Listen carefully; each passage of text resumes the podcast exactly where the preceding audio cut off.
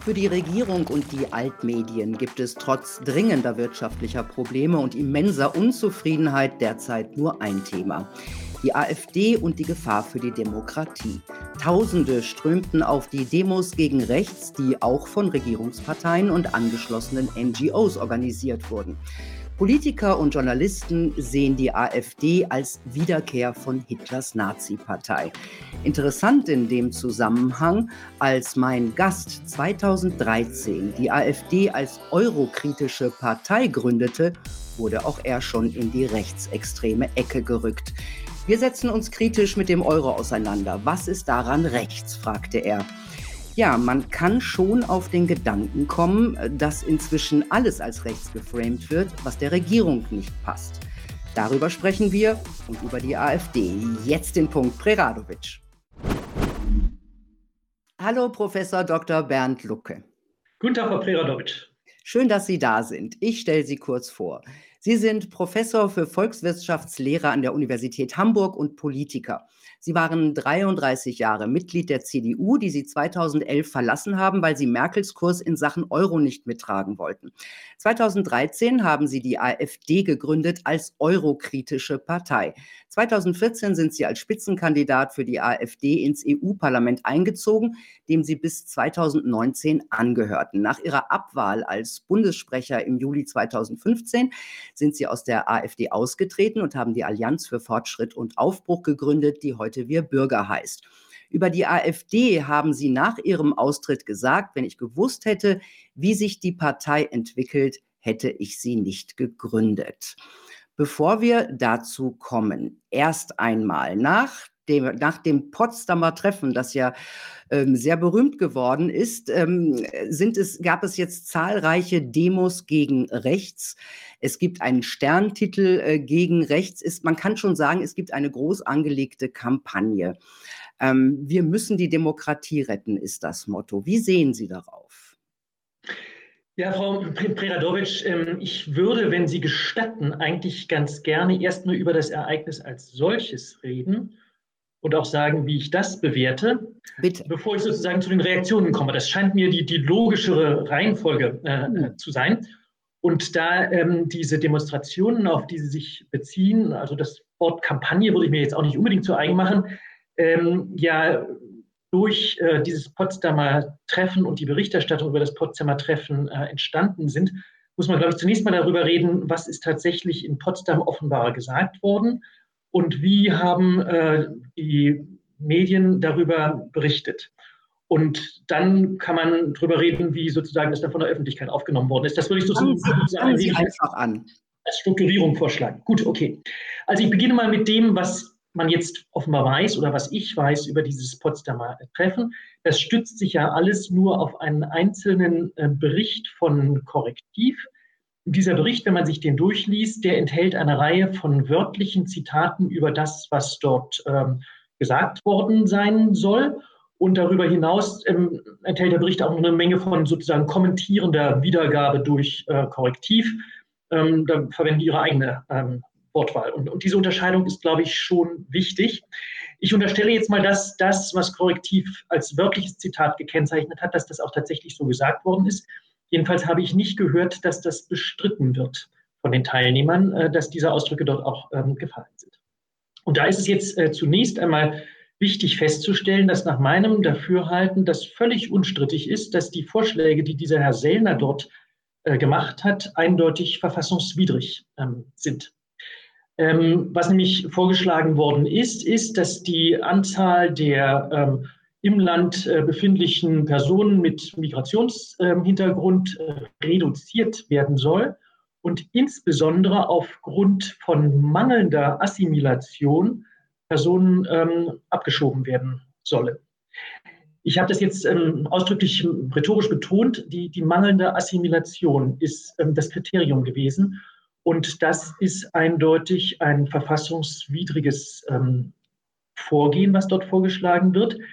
Denn ähm, wenn man nicht assimiliert ist, dann hat man sich ja keiner irgendwie strafbaren Handlung schuldig gemacht. Man hat nicht irgendwie gegen Gesetze beispielsweise ähm, äh, verstoßen, sondern man hat im Grunde genommen nur von seinem Grundrecht Gebrauch gemacht, seine Persönlichkeit frei entfalten zu können, so wie es in Artikel 2 des Grundgesetzes eben äh, verbürgt ist.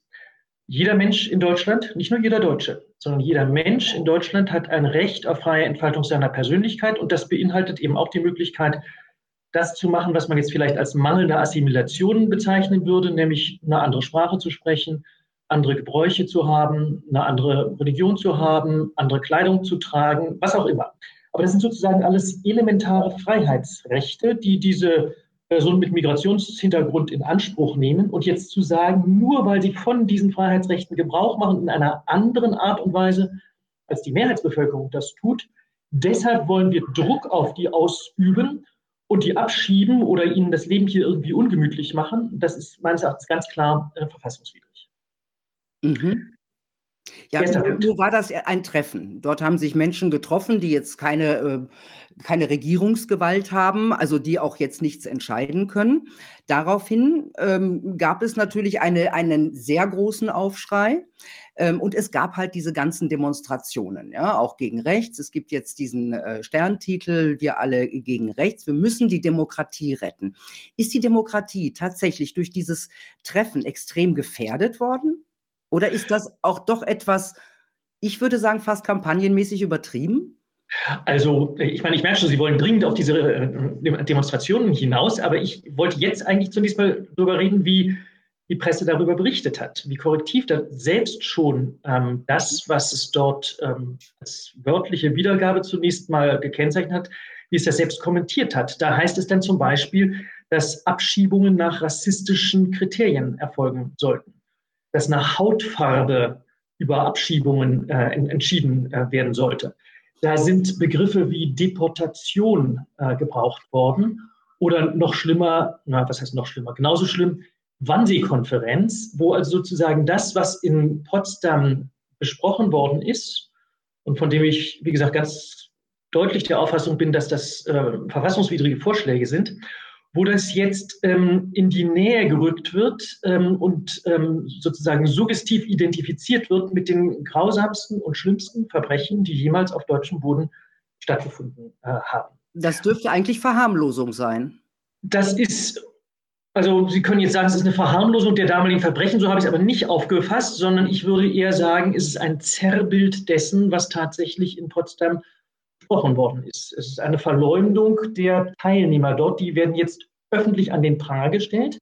Nicht wegen der Sachverhalte oder nicht, nicht äh, vordringlich wegen der Vor Sachverhalte, die tatsächlich dort vorgetragen worden sind und wo bemerkenswerterweise ja wohl auch niemand widersprochen hat vom Zuhörerkreis, sondern wegen einer, einer extremen Vergröberung und Verunstaltung dessen, was tatsächlich gesprochen worden ist. Also ich würde es mehr als so eine Art Verleumdung eigentlich ähm, bezeichnen, wenn ähm, einer Person nachgesagt wird, sie hat an einer Art Wannsee-Konferenz ähm, teilgenommen. Ja?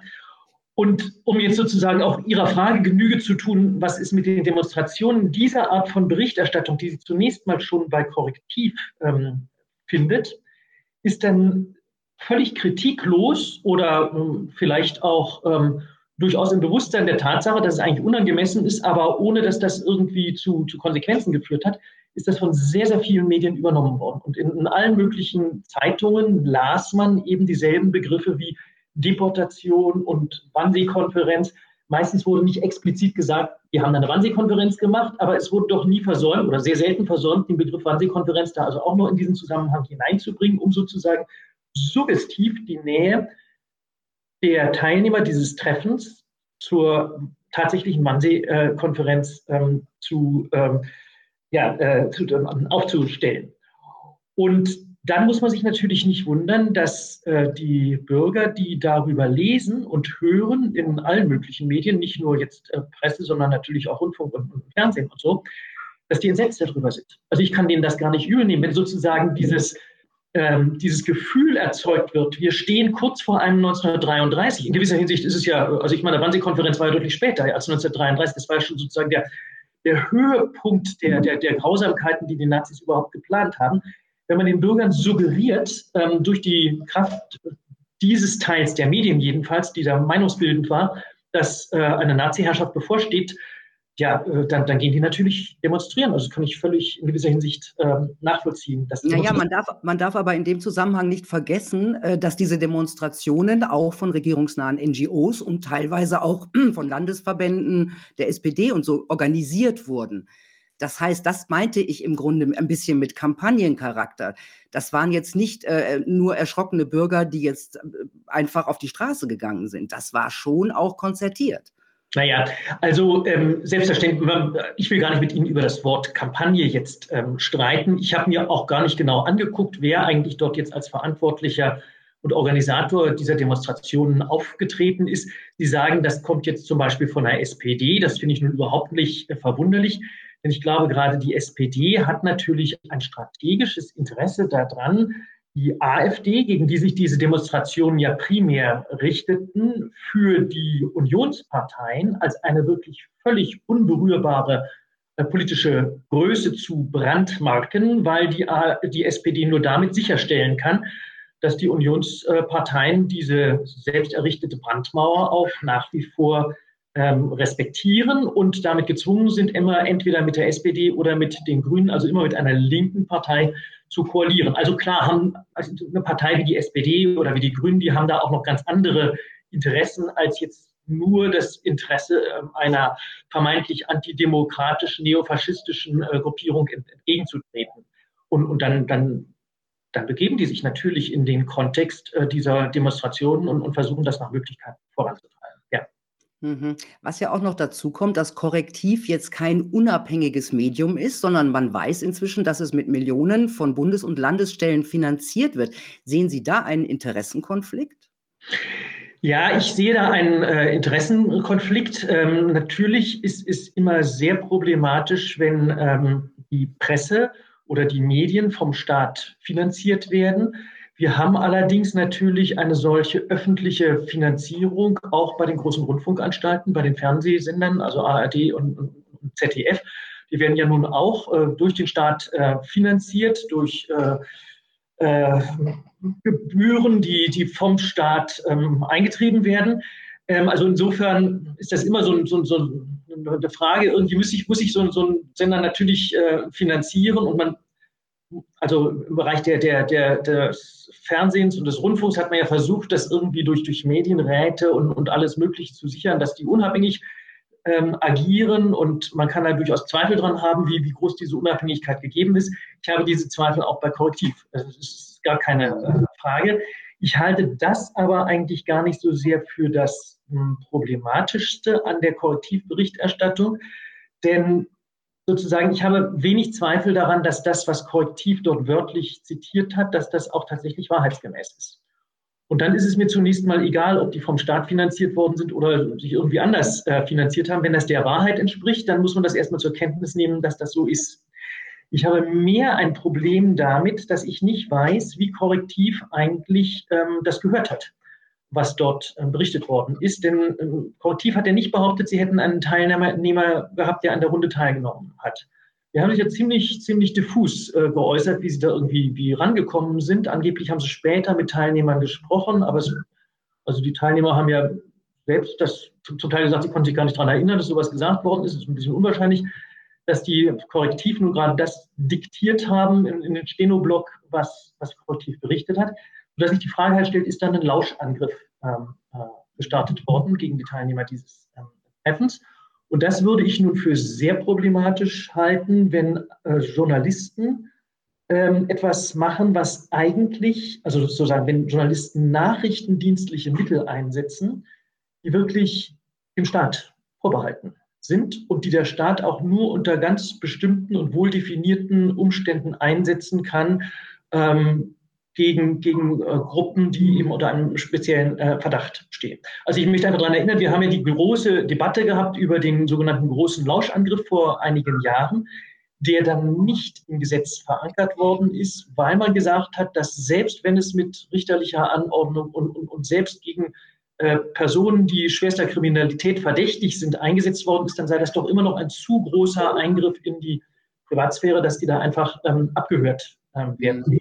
Und dass jetzt Menschen, äh, Journalisten, die sozusagen der AfD oder den am Potsdamer Treffen teilnehmenden Personen vorwerfen, dass sie elementare Grundrechte verletzen, wenn die an den Besitz dieser Informationen ebenfalls so dadurch gekommen sind, dass sie Grundrechte verletzt haben, nämlich sozusagen das Recht auf, auf Unverletzlichkeit der Wohnung, ähm, auf, auf ungestörte Privatsphäre, dann ist das natürlich ähm, problematisch, weil man dann seine eigene moralische Überlegenheit sofort einbüßt, dadurch, ähm, dass man solche Methoden verwendet hat. Das ist alles ja. nicht bewiesen, ist Spekulation. Ich weiß nicht, äh, ob es sich so dargestellt hat, aber ich wundere mich, dass in den Medien diese Frage überhaupt nicht oder fast nicht thematisiert wird, dass nicht kritisch gefragt wird, was hat Korrektiv da eigentlich gemacht und ist das legitim, Informationen zu verwenden, die mit möglicherweise illegalen Methoden ähm, erhoben worden sind. Es gibt ja inzwischen auch die Theorie oder den Verdacht, ich glaube, Tichys Einblick hat den erhoben, ähm, dass der Verfassungsschutz dort selber abgehört hat und, das, und die Ergebnisse an Korrektiv weitergegeben hat. Das ist aber, glaube ich, soweit ich weiß, noch nicht verifiziert. Als Sie damals, 2013, die AfD als eurokritische Partei gegründet haben, wurden Sie ja ebenfalls schon in die rechtsextreme Ecke gerückt. Warum eigentlich? Also in die rechtsextreme Ecke wurde ich Gott sei Dank nicht gerückt. ähm, das, hm. Aber es ist äh, sozusagen ein, ein, Grundproblem, glaube ich. Also ich habe ich hab einen Ausschnitt, einen, einen Ausschnitt äh, von Ihnen und Herrn Friedmann gesehen. Da, daraus kam, konnte man das schon entnehmen. Okay. Ähm, in der Tat äh, war ich immer äh, sehr, wie soll ich sagen, unzufrieden äh, darüber, ähm, und äh, enttäuscht darüber, ähm, mit welcher tendenziöser Berichterstattung äh, Presseorgane uns äh, damals aufgenommen haben. Also ähm, das, das, war seit der Gründung äh, der Fall, dass es immer wieder ähm, Berichte gab, und zwar insbesondere von großen meinungsbildenden äh, Zeitungen oder ähm, auch Fernsehanstalten, ähm, die versucht haben, uns irgendwie nach rechts äh, zu schieben. Noch nicht in die rechtsextreme Ecke normalerweise, aber doch irgendwie Rechtspopulisten und, und, und ähnliche Vorwürfe, Ausländerfeindlichkeit und, und, so etwas, Homophobie, ähm, all solche Sachen, das wurde uns von Anfang an äh, unterstellt, obwohl es überhaupt keine sachliche Grundlage ähm, dafür gab. Und führend daran waren natürlich beteiligt die großen Talkshows, ja, die natürlich einen enormen ähm, Einfluss äh, hatten und, und dann Zeitungen wie äh, der Spiegel äh, oder die, die, die, Zeit oder die Süddeutsche Zeitung, also wirklich ähm, Medien, die einen großen Einfluss auf die Meinungsbildung der Bevölkerung haben. Und das war sehr problematisch, weil die Bevölkerung ja sozusagen nur über die Medien von uns lernte. Äh, die hatten ja nie die Möglichkeit mal, die meisten jedenfalls, die meisten Personen haben das nicht getan, die sind nicht mal auf einen Parteitag von uns gegangen oder, oder auf eine Veranstaltung oder irgend sowas ähnliches, wo viele Mitglieder, die dann zu uns bekommen waren, gesagt haben, aber, ihr seid ja ganz anders, als die Medien über euch berichten. Und das ist eben äh, schon damals der Fall gewesen. Darauf verweisen Sie zu Recht. Und deshalb bin ich jetzt auch sehr besorgt über die äh, Berichterstattung, wie sie in den Medien äh, stattfindet, weil wieder ähm, maßlos übertrieben wird mit solchen Vergleichen wie Deportationen und, und, und Wannsee-Konferenz und, und, rassistische Kriterien und, und ähnliche Sachen. Und diese Art von Berichterstattung hat heute was offenbar den Medien nicht bewusst ist, dieselben Wirkungen, wie das auch damals der Fall gewesen ist, nämlich diejenigen Mitglieder der AfD, die die größten Berührungsängste haben mit dem Zerrbild, was eben durch solche Medienberichte ähm, erzeugt wird, die Mitglieder treten dann tendenziell aus der AfD aus. Und sozusagen die hartgesottenen, die das nicht so stört, wenn sie in die Nähe von Nazis gerückt werden, die bleiben drin. Und dadurch verändern sich in der Partei halt die Mehrheiten und die Partei rutscht langsam nach rechts. Das habe ich in den zwei Jahren gesehen, ja, wo ich, wo ich äh, AfD-Chef äh, war, dass die Mitgliedschaft, die, die Mitgliedsstruktur sich sehr, sehr stark verändert hat. Wir haben Tausende von Mitgliedern verloren oft Mitglieder, die zu mir kamen und sagten, ich weiß, ihr seid nicht so, wie die Presse euch beschreibt, aber ich kann nicht länger in der Partei bleiben, denn dann kam die Begründung, ich bin Mittelständler und ich kriege einfach keine Aufträge mehr, wenn ich in der AfD bin. Ich muss jetzt gehen. Oder mein, mein, meine Kinder, die glauben das so, wie das in der Presse steht. Und das, das führt zu, zu großen Spannungen in der Familie oder im, im, Freundeskreis. Oder mein Chef sieht das nicht gerne. Also wenn es eben kein Mittelständler war, sondern jemand, der als Angestellter arbeitete oder als Arbeiter, der sieht das nicht gerne, dass ich in der AfD bin. Und, und du musst verstehen, ich will auch noch beruflich vorankommen und ich muss raus aus der Partei. Also gerade die Leute, die was zu verlieren hatten, die einen Ruf hatten, die einen Status hatten, die haben die Partei verlassen. aus Gründen, die individuell nachvollziehbar waren, die aber objektiv nicht gerechtfertigt gewesen sind. Und das hat dazu geführt, dass naja, die, die falschen Leute sozusagen geblieben sind oder zum Teil sogar eben dann auch angezogen worden sind, weil es natürlich auch viele Menschen gab, die haben diese Berichterstattung in der, Pre in der Presse wahrgenommen und haben gesagt, oh, so eine Partei, die suche ich, ja. Und dann sind die eingetreten, haben gesagt, ich bin auch gegen den Euro, ja, und, und dann veränderten sich die Mehrheiten. Genau, wir kommen gleich noch auf äh, die AfD, wie sie sich heute darstellt. Aber ich habe noch eine kleine Frage. Ähm, sie haben eine Partei gegründet, wurden in die rechte Ecke gestellt. Ähm, äh, der Ex-Verfassungsschutzchef Maaßen gründet eine eigene Partei und wird jetzt von seiner eigenen Behörde wegen Rechtsextremismus, also seiner früheren Behörde äh, wegen Rechtsextremismus beobachtet. Ja, also kaum, dass er dabei ist, eine neue Partei zu gründen. Das sind jetzt nicht nur Medien, das ist jetzt auch der Verfassungsschutz schon dabei. Nun sagen viele, die Regierung will so auch unter Missbrauch möglicherweise des Verfassungsschutzes konkurrenzlos werden. Können Sie das nachvollziehen, dass viele das denken? Also äh, ich, ich habe grundsätzlich ein großes Vertrauen in die staatlichen Institutionen und auch in den äh, Verfassungsschutz. Ich finde das auch gut, dass es einen Verfassungsschutz gibt und ich finde es richtig, dass der Verfassungsschutz Informationen sammelt und äh, äh, auswertet, ob dort äh, irgendwie die Verfassung bedrohende äh, Tendenzen festzustellen ich bin natürlich auch sehr verwundert zu lesen, dass jetzt der frühere Präsident des Verfassungsschutzes selbst ähm, Objekt äh, einer solchen Beobachtung äh, geworden ist. Ähm, ich kann mir ehrlich gesagt überhaupt nicht vorstellen, dass Herr Maaßen in irgendeiner Form ein Verfassungsfeind ist.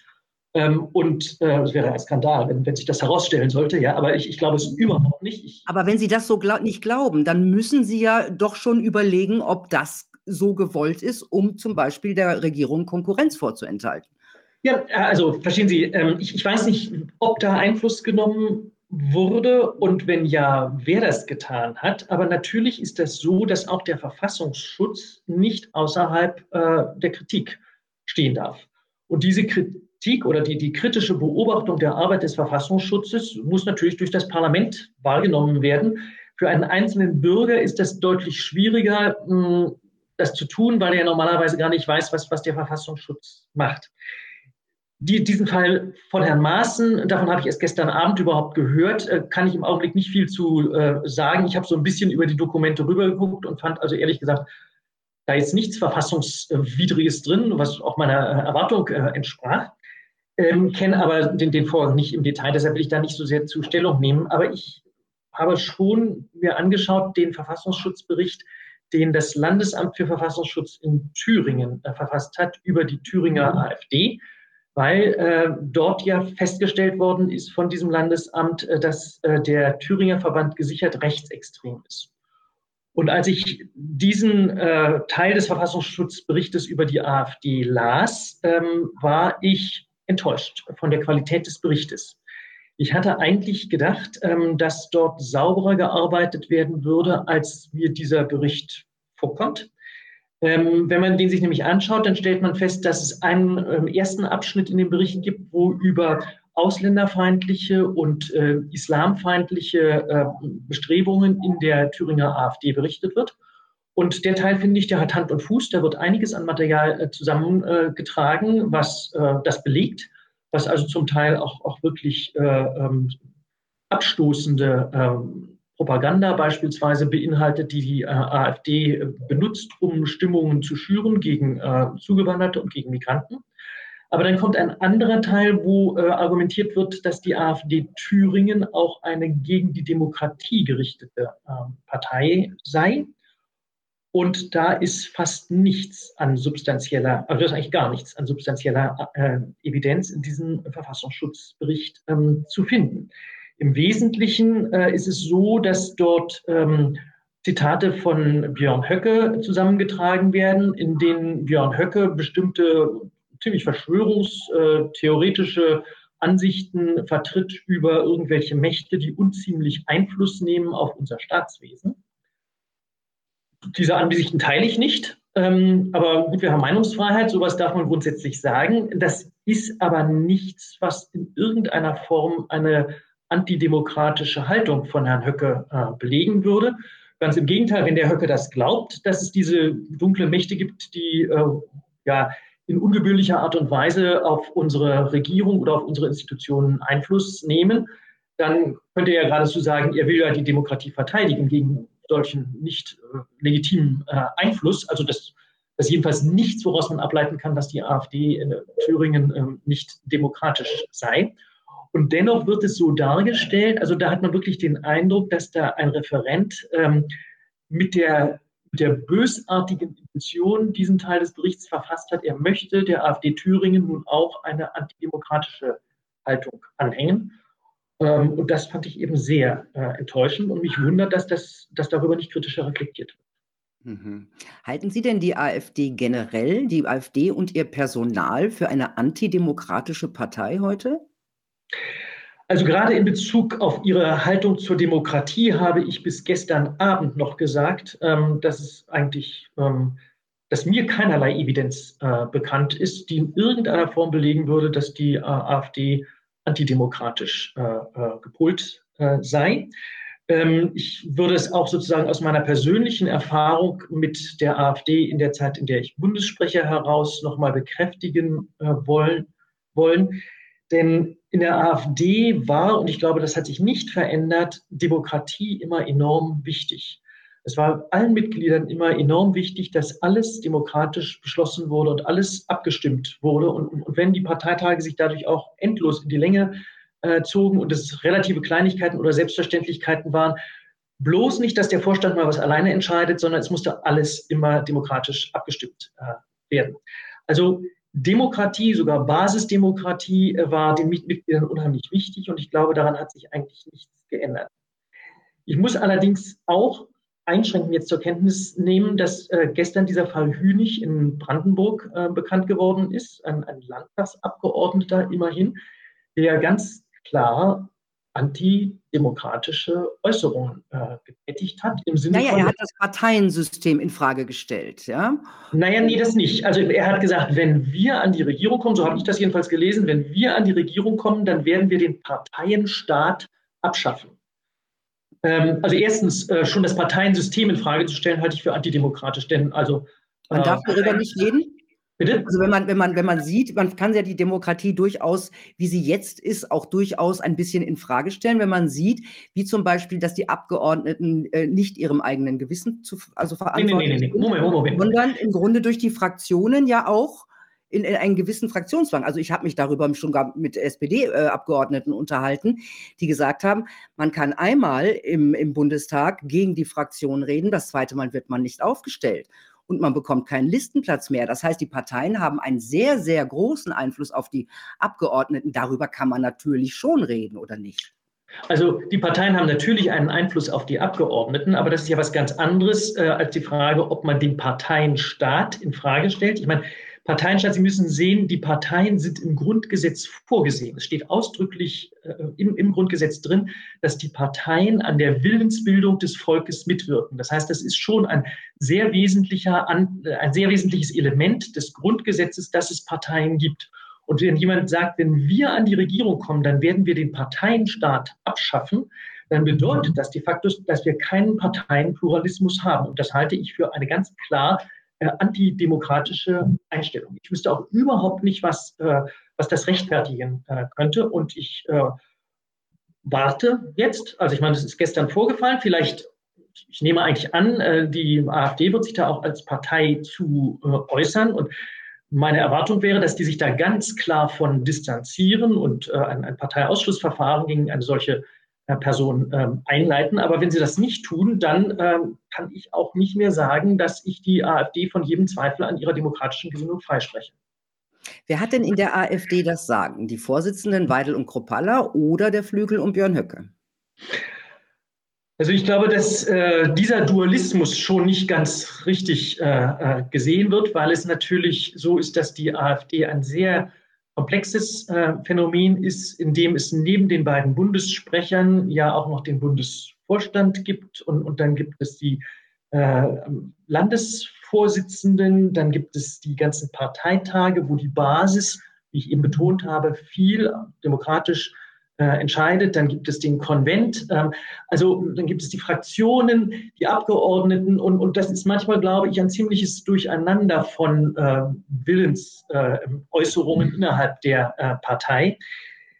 Wer da letzten Endes das also die, sozusagen die Vorstellung, da hat einer das Sagen, ist ja geradezu eine antidemokratische Vorstellung. Ja, das, das würde ja so klingen. Aber wer gibt die Richtung Als könnte vor? einer mit der Peitsche was durchsetzen. So, so ist es eben gerade nicht, glaube ich. Dann formuliere ich anders. Wer gibt die Richtung vor?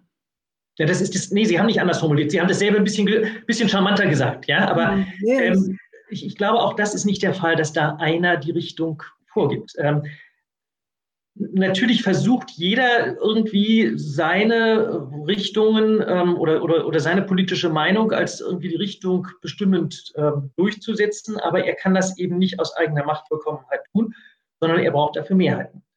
Und wie die Mehrheiten in der AfD genau beschaffen sind, das ist mir nicht wirklich klar. Ähm, und da müssen wir vielleicht nochmal zu diesem Potsdamer Treffen zurückkommen, denn in der Berichterstattung über das Potsdamer Treffen ist ja auch sehr schnell von dem, was in Potsdam gesagt worden ist, rückgeschlossen worden auf die AfD als Partei. Obwohl das Potsdamer Treffen jetzt kein Parteitreffen war, da waren ein paar AfD-Mitglieder äh, dabei, es waren auch andere Leute äh, dabei. Und die entscheidende Frage ist eigentlich, sind diese Ansichten, die dort in Potsdam geäußert worden sind, sind die eigentlich entweder sozusagen Mehrheitsmeinung in der AfD und, und, und damit sozusagen repräsentativ für die AfD? Oder ist es vielleicht nur so, aber doch immerhin so, dass die Ansichten mh, hm, tief verwurzelt sind in der Partei, dass breite Strömungen sie tragen, aber das nicht unbedingt die Mehrheit ist? Oder ist es mehr eine Randerscheinung, wo ähm, ja, Leute sowas auch ähm, äh, billigen, also wo es auch Leute gibt, die sowas billigen, aber, aber das im Grunde genommen innerhalb der AfD selbst sonst nicht so sehr eine Rolle spielt?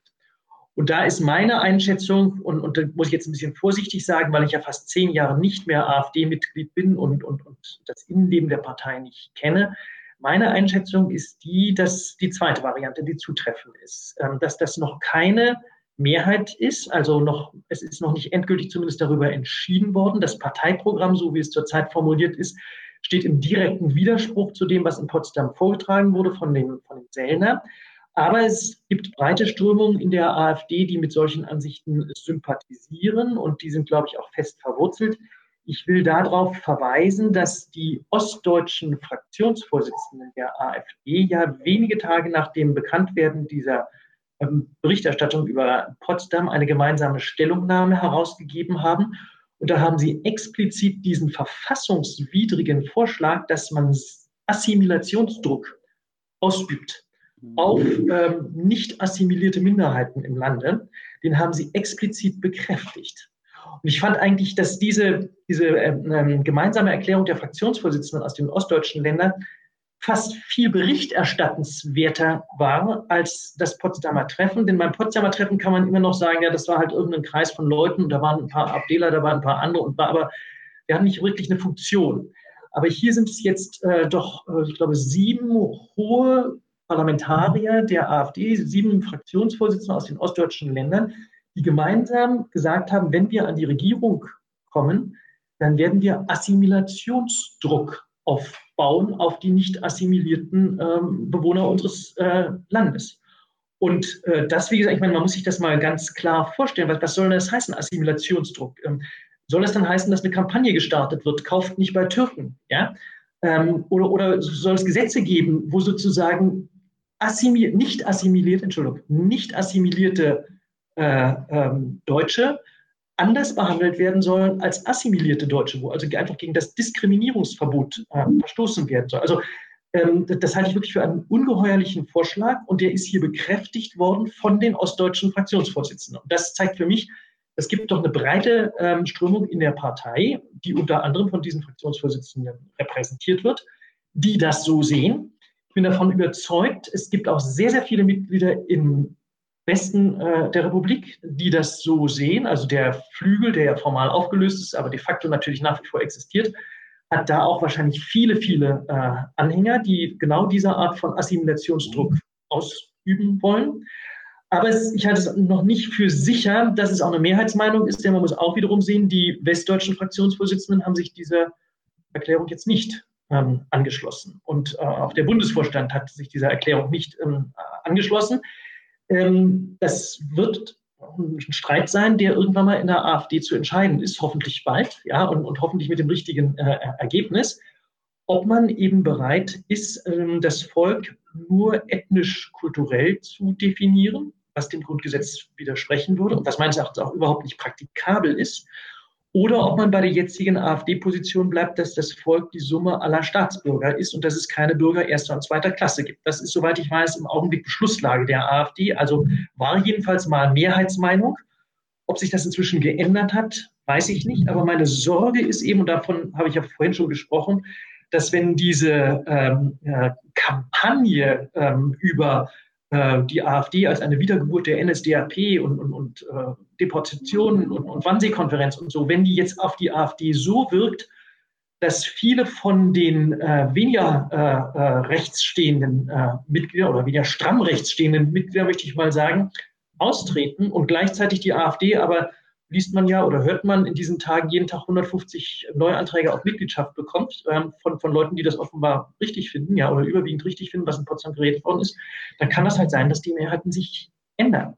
Mhm. Und dass die Partei kippt und, und dass sie dann tatsächlich rechtsextrem in ihrer Mehrheit und verfassungswidrig in ihrer Mehrheit ist. Und da, also ja, das ist das, was, was mich erschreckt hat an dieser Medienberichterstattung, dass meines Erachtens diese Medienberichterstattung genau dieses Ergebnis zur Folge haben kann. Mhm. Und ich frage mich, warum? Ist denen das nicht bewusst, den Leuten, die das so schreiben, dass das die Partei destabilisiert? Oder finden sie es insgeheim sogar gut, ja, weil, weil, weil man das dann besonders stark skandalisieren kann? Also das, das weiß ich nicht, aber ich, ich bin sicher, dass sich das eigentlich auf die AfD sehr nachteilig auswirkt ähm, in Bezug auf die Mitgliederstruktur und die Mehrheiten dort und die Partei weiter nach rechts treibt. Mhm. Was ja auch im Raume steht, auch medial oder auch von Politikern verschiedener Parteien, auch Regierungsparteien gefordert wird, das ist ein Verbot der AfD oder eine Aberkennung der Grundrechte für Björn Höcke. Wie stehen Sie dazu? Ja, wenn ich mit dem letzten anfangen kann, das halte ich nur wirklich für einen dusseligen äh, Vorschlag, dem, dem Höcke seine Grundrechte äh, abzuerkennen. Äh, zum einen muss ich schon, also da muss ich mich ja mal äh, muss, muss ich etwas unterstreichen, was ausgerechnet die Taz dazu äh, äh, geschrieben hat, die ja ansonsten äh, mir politisch eher fernstehende Tageszeitung aus, aus, aus Berlin, die gesagt haben, Grundrechte sind ja gerade für diejenigen Leute da, die in irgendwie einer Minderheitenposition äh, äh sind, deren, äh, deren Rechte man schützen muss. Und, und, und das muss dann halt auch für jemanden gelten, der eine andere Meinung hat, wie, wie Herr Höcke. Davon abgesehen würde ich sozusagen rein pragmatisch äh, äh, denken, was würde das denn ändern, wenn man Herrn Höcke die passive Wählbarkeit aberkennen würde? Dann könnte er nicht für den Thüringer Landtag äh, kandidieren, äh, schön und gut, aber das würde ihn ja nicht hindern, überall seine Meinung äh, zu äußern und Wahlkampf zu machen und sich als Märtyrer darzustellen, der in einem demokratischen Staat äh, seines Rechts auf ähm, politisches äh, Engagement oder jedenfalls auf Wählbarkeit äh, beraubt worden ist. Also ich glaube, das würde ihm eher weitere Unterstützung geben, als dass es die Menschen daran hindern würde, äh, Höcke und, und, und die AfD zu wählen. Und wenn wir jetzt auch hier nochmal einen historischen äh, Vergleich machen, ähm, zurück in die Weimarer Republik, dann sollte man sich vielleicht in Erinnerung rufen, dass auch Adolf Hitler nie in irgendeinen Reichstag oder Landtag oder in irgendein öffentliches Land, in irgendein öffentliches Amt gewählt worden ist vor dem Tag der Machtergreifung. Also vor, vor Januar 1933 ist er nie in einem Reichstag gewählt worden. Es hat ihn trotzdem nicht gehindert, die Macht zu ergreifen. Also warum sollte jetzt äh, Höckes Einfluss auf, auf, auf, Deutschland ein geringerer sein, nur deshalb, weil er ein Mandat im, im Thüringen hat? Und AfD-Verbot? Und das AfD-Verbot, ja, Entschuldigung, ich habe jetzt vielleicht zu lange bei, bei diesem absurden Vorschlag aufgehalten, dem Höcke die Grundrechte äh, abzuerkennen. Ähm, beim AfD-Verbot äh, bin ich auch äh, ablehnend. Ich halte das äh, nicht für klug, so etwas zu tun. Äh, zum einen ist es so, dass die Verfassungswidrigkeit der Partei als Ganzes äh, gegeben sein muss. Und das ist nicht erwiesen, dass die Partei als Ganzes verfassungswidrig ist.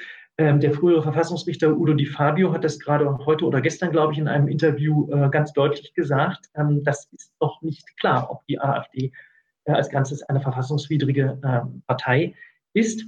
Zum Zweiten würde ein solches Verfahren über viele Jahre sich hinziehen und dann wiederum auch der Partei eben diesen Märtyrerstatus geben, wo sie sagen können, kann, wir werden hier verfolgt, wir sollen verboten werden. Wenn ihr nochmal uns wählen wollt, dann wählt uns jetzt. Vielleicht ist es demnächst nicht mehr möglich und so. Also das, das fördert die Partei in allen Wahlkämpfen, die sie bestreitet, wenn sie sich als Opfer einer staatlichen Verfolgung ausgeben kann, äh, in der Form, dass, dass, dass ihre Existenz äh, verboten äh, werden soll. Und das verbunden mit der Gefahr, dass das ganze Verbotsverfahren dann am Ende sogar scheitert, weil einfach die, die Hürden, die das Bundesverfassungsgericht dort gesetzt hat, ja doch sehr hoch sind. Das denke ich, das zeigt, dass das keine kluge Idee ist, ein AfD-Verbotsverfahren anzustreben. Ja, was natürlich auch in Richtung, äh, die AfD in Richtung Märtyrer bringt, ist diese Brandmauer, die äh, in den letzten Monaten immer weiter aufgebaut wird. Die AfD bekommt trotzdem oder gerade deswegen immer mehr Zuspruch. Ähm, und ich frage mich, ob es nicht sinnvoller wäre, öffentlich mit der AfD zu diskutieren und sie inhaltlich zu stellen. Und das passiert nicht. Warum eigentlich nicht? Also ähm, ich, ich, bin da weitgehend bei Ihnen. Ähm, ich halte diese Brandmauer-Diskussion auch aus verschiedenen Gründen für, für oder die, diese, diese Institution Brandmauer für, für eine unüberlegte ähm, Sache. Jedenfalls unüberlegt, wenn man es sozusagen aus gesellschaftlicher Sicht betrachtet die Parteien haben natürlich immer Eigeninteressen. Und, und die Parteien oder die Interessen der Parteien stimmen nicht immer mit den gesellschaftlichen Interessen überein. Das gesellschaftliche Interesse ist eigentlich, dass die AfD von einem radikalen Kurs abweicht und in sozusagen einen Dialog mit den anderen Parteien äh, tritt über das, was im Rahmen des Grundgesetzes möglich ist was man ändern kann im Rahmen des Grundgesetzes an, den jetzt, an der jetzigen Politik und, und wo es eben auch einfach rote Linien gibt, weil es gegen Grundwerte des Grundgesetzes äh, verstößt. Und da wäre es sinnvoll, dass die anderen Parteien mit der AfD in genau einen Dialog oder, oder eine Diskussion eintreten, um äh, sachlich über das zu reden, was die AfD vorhat. Und ich glaube, in verschiedenen Bereichen ist es so, dass, dass die AfD da gar nicht so gut abschneiden äh, würde, weil manche ihrer Vorschläge eben einfach wirklich nicht gut ähm, durchdacht äh, sind. Aber dazu kommen natürlich parteitaktische äh, Überlegungen. Und zwar insbesondere ist es bei den linken Parteien, das erwähnte ich ja eben schon, äh, bei den Grünen und bei der SPD sicherlich gewünscht, dass die Unionsparteien keine strategische Machtoption auf der rechten Seite haben. Dass sie sozusagen immer gezwungen sein werden, entweder mit den Grünen oder mit der SPD oder vielleicht sogar mit allen beiden gemeinsam in eine Koalition hineinzugehen und damit ein ähm, gesellschafts- und wirtschaftspolitisch linkes Regierungsprogramm zumindest teilweise mitzutragen oder zu. Aber, aber ist ja, es klug, dass es Teil links ist? Aber ist es klug, von der, ist es klug von der CDU, sich dahin, zu drängen, äh, dahin drängen zu lassen? Also ich glaube, es ist nicht klug von der CDU, das äh, äh, zu tun. Allerdings ist es so, ich meine, auch in der CDU gibt es natürlich jetzt unterschiedliche Interessen. Der Herr Merz ähm, muss natürlich Rücksicht ne darauf nehmen, dass ein gewisser Teil der CDU unter sozusagen der Prägung von Frau Merkel ähm, Positionen vertritt, die, sagen wir mal, den Positionen der SPD und, und der Grünen näher stehen, als das in der Vormerkel-Zeit äh, der Fall gewesen ist. Und dass dieser Teil der Partei gar nicht möchte, dass irgendwie, sagen wir mal, ein, ein stärker wertkonservativer Kurs äh, von der CDU äh, vertreten wird und insofern auch dem, das möglicherweise ganz recht ist, wenn die Unionsparteien, es geht ja nicht nur um die CDU, sondern auch um die CSU, wenn, wenn die nicht irgendwie äh, nach, äh, nicht in Richtung AfD äh, noch, noch liebäugeln. Ähm, und, und da Herr Merz ja auch darauf achten muss, dass er die Mehrheit der Partei hinter sich hat, sonst, sonst fällt man einen anderen, ja, ähm, kann ich in gewisser Hinsicht verstehen, dass die Lage für ihn nicht ganz einfach ist. Aber inhaltlich verstehe ich das Ganze aus Sicht der äh, CDU nicht. Und da würde ich schon mal sagen, müsste man mal anfangen, über den Namen Brandmauer nachzudenken.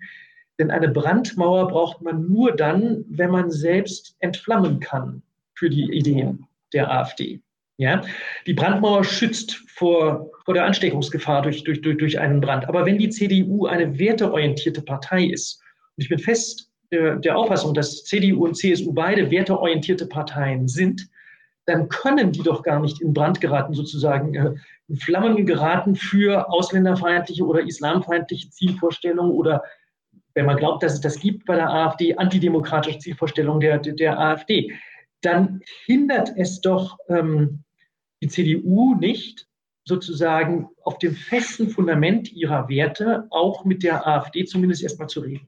Ich will jetzt gar nicht sagen, dass die gleich mit denen koalieren äh, müssen. Da gibt es wahrscheinlich auch noch einige Sachen, die man da gibt es Personal, was schwierig ist in der äh, AfD und, und, was man vielleicht wirklich nicht in der Regierung äh, haben möchte.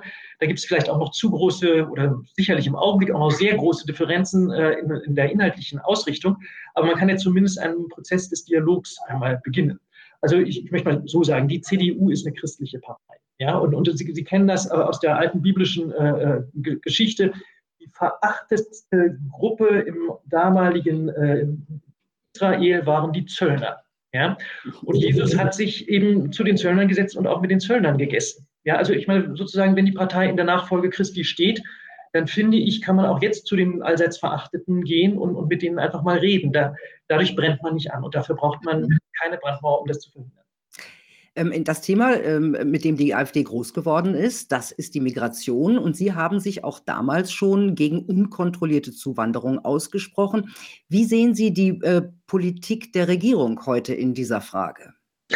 Ich habe mich nicht nur gegen unkontrollierte Zuwanderung ausgesprochen. Ich glaube, jeder spricht sich gegen unkontrollierte Zuwanderung aus. Aber ich habe gesagt, wir müssen es besser äh, kontrollieren. Und, und die damalige Auffassung der AfD war, ja, wir wollen Zuwanderung, aber wir wollen sie nach kanadischem Vorbild haben. Das heißt, nach der Qualifikation der, der, der Einwanderer. Inzwischen hat sich die Position der AfD da nachhaltig verändert. Inzwischen wollen sie gar keine Zuwanderung mehr und es gibt äh, Vertreter der AfD, wie beispielsweise Björn Höcke, der schon 2016 gesagt hat, äh, wir wollen eine negative Zuwanderung haben. Ja, also er hat damals gesagt, die Obergrenze, also damals sehr viel über eine Obergrenze für Zuwanderung äh, verhandelt worden, die Obergrenze der Zuwanderung ist minus 200.000. Ähm, also jetzt ist es eben AfD-seitig äh, die Überlegung, äh, wir, wir, müssen die Leute wieder äh, loswerden. Das halte ich aus zwei Gründen eigentlich äh, für schwierig. Zum einen, glaube ich, ist es einfach nicht praktikabel. Ähm, eine derart große Anzahl äh, von Menschen, ähm, auch dann, wenn sie keinen legalen Aufenthaltsstatus in äh, Deutschland haben oder zu Unrecht Flüchtlingseigenschaft geltend machen, es ist außerordentlich äh, schwierig, aus praktischen Gründen diese große Anzahl von Menschen irgendwo anders hinzubringen, weil es nicht so viele Staaten gibt, die die aufnehmen. Äh, wir kennen ja dieses äh, Problem. Der Wille ist, ist, ist da, aber die Umsetzung ist ausgesprochen schwierig. Zum anderen ist das so, dass Deutschland Zuwanderung durchaus auch braucht und dass es uns auch gar nicht schlecht tut, eine offene Gesellschaft zu sein, wo auch Menschen aus anderen äh, Kulturkreisen und mit äh, anderen äh, Ideen und, und Werten äh, zu uns kommen und sozusagen unsere eigenen Werte auch in gewisser Hinsicht natürlich auf den Prüfstand äh, gestellt werden oder, oder unsere eigene äh, Kultur ähm, ver sich, sich, vergleichen lassen muss mit, mit dem, was, was andere Kulturen äh, mit sich äh, bringen. Also ich, ich, bin da durchaus für äh, Wettbewerb und ähm, da in Deutschland ja die demografische Entwicklung insgesamt sehr schlecht ist und wir zurzeit bereits einen ganz starken Mangel an qualifizierten Arbeitskräften in Deutschland haben, der sich in den nächsten 10, 20 Jahren noch erheblich äh, verschlimmern wird, weil die ganzen geburtenstarken Jahrgänge, Sie und ich unter anderem, aus dem Arbeitsmarkt ausscheiden werden, ähm, glaube ich, ist das eine wirklich undurchdachte Position zu sagen, äh, wir wollen negative Zuwanderung haben. Wir, wir wollen die Leute wieder. Nein, wir, wir brauchen Zuwanderung. Ja, Sie rennen, Sie rennen bei mir als, als bei mir als Migrantenkind rennen Sie natürlich einerseits offene Tore ein. Auf der anderen Seite haben wir natürlich momentan eine unkontrollierte Zuwanderung, wo sehr, sehr viele Menschen halt in den Sozialsystemen landen, nicht auf dem Arbeitsmarkt. Das ist natürlich ein großes Problem. Teilweise die Kommunen haben die Probleme, weil sie gar nicht mehr wissen, äh, wohin mit den Leuten. Und die werfen dort auch der Regierung vor, sich definitiv einfach nicht zu kümmern. Also man müsste doch eventuell, wenn man sagt, okay, ich habe hier Leute, die sind nicht qualifiziert, dann muss ich was dafür tun, dass ich sie qualifiziere, wenn ich sie nicht abschieben möchte oder nicht kann.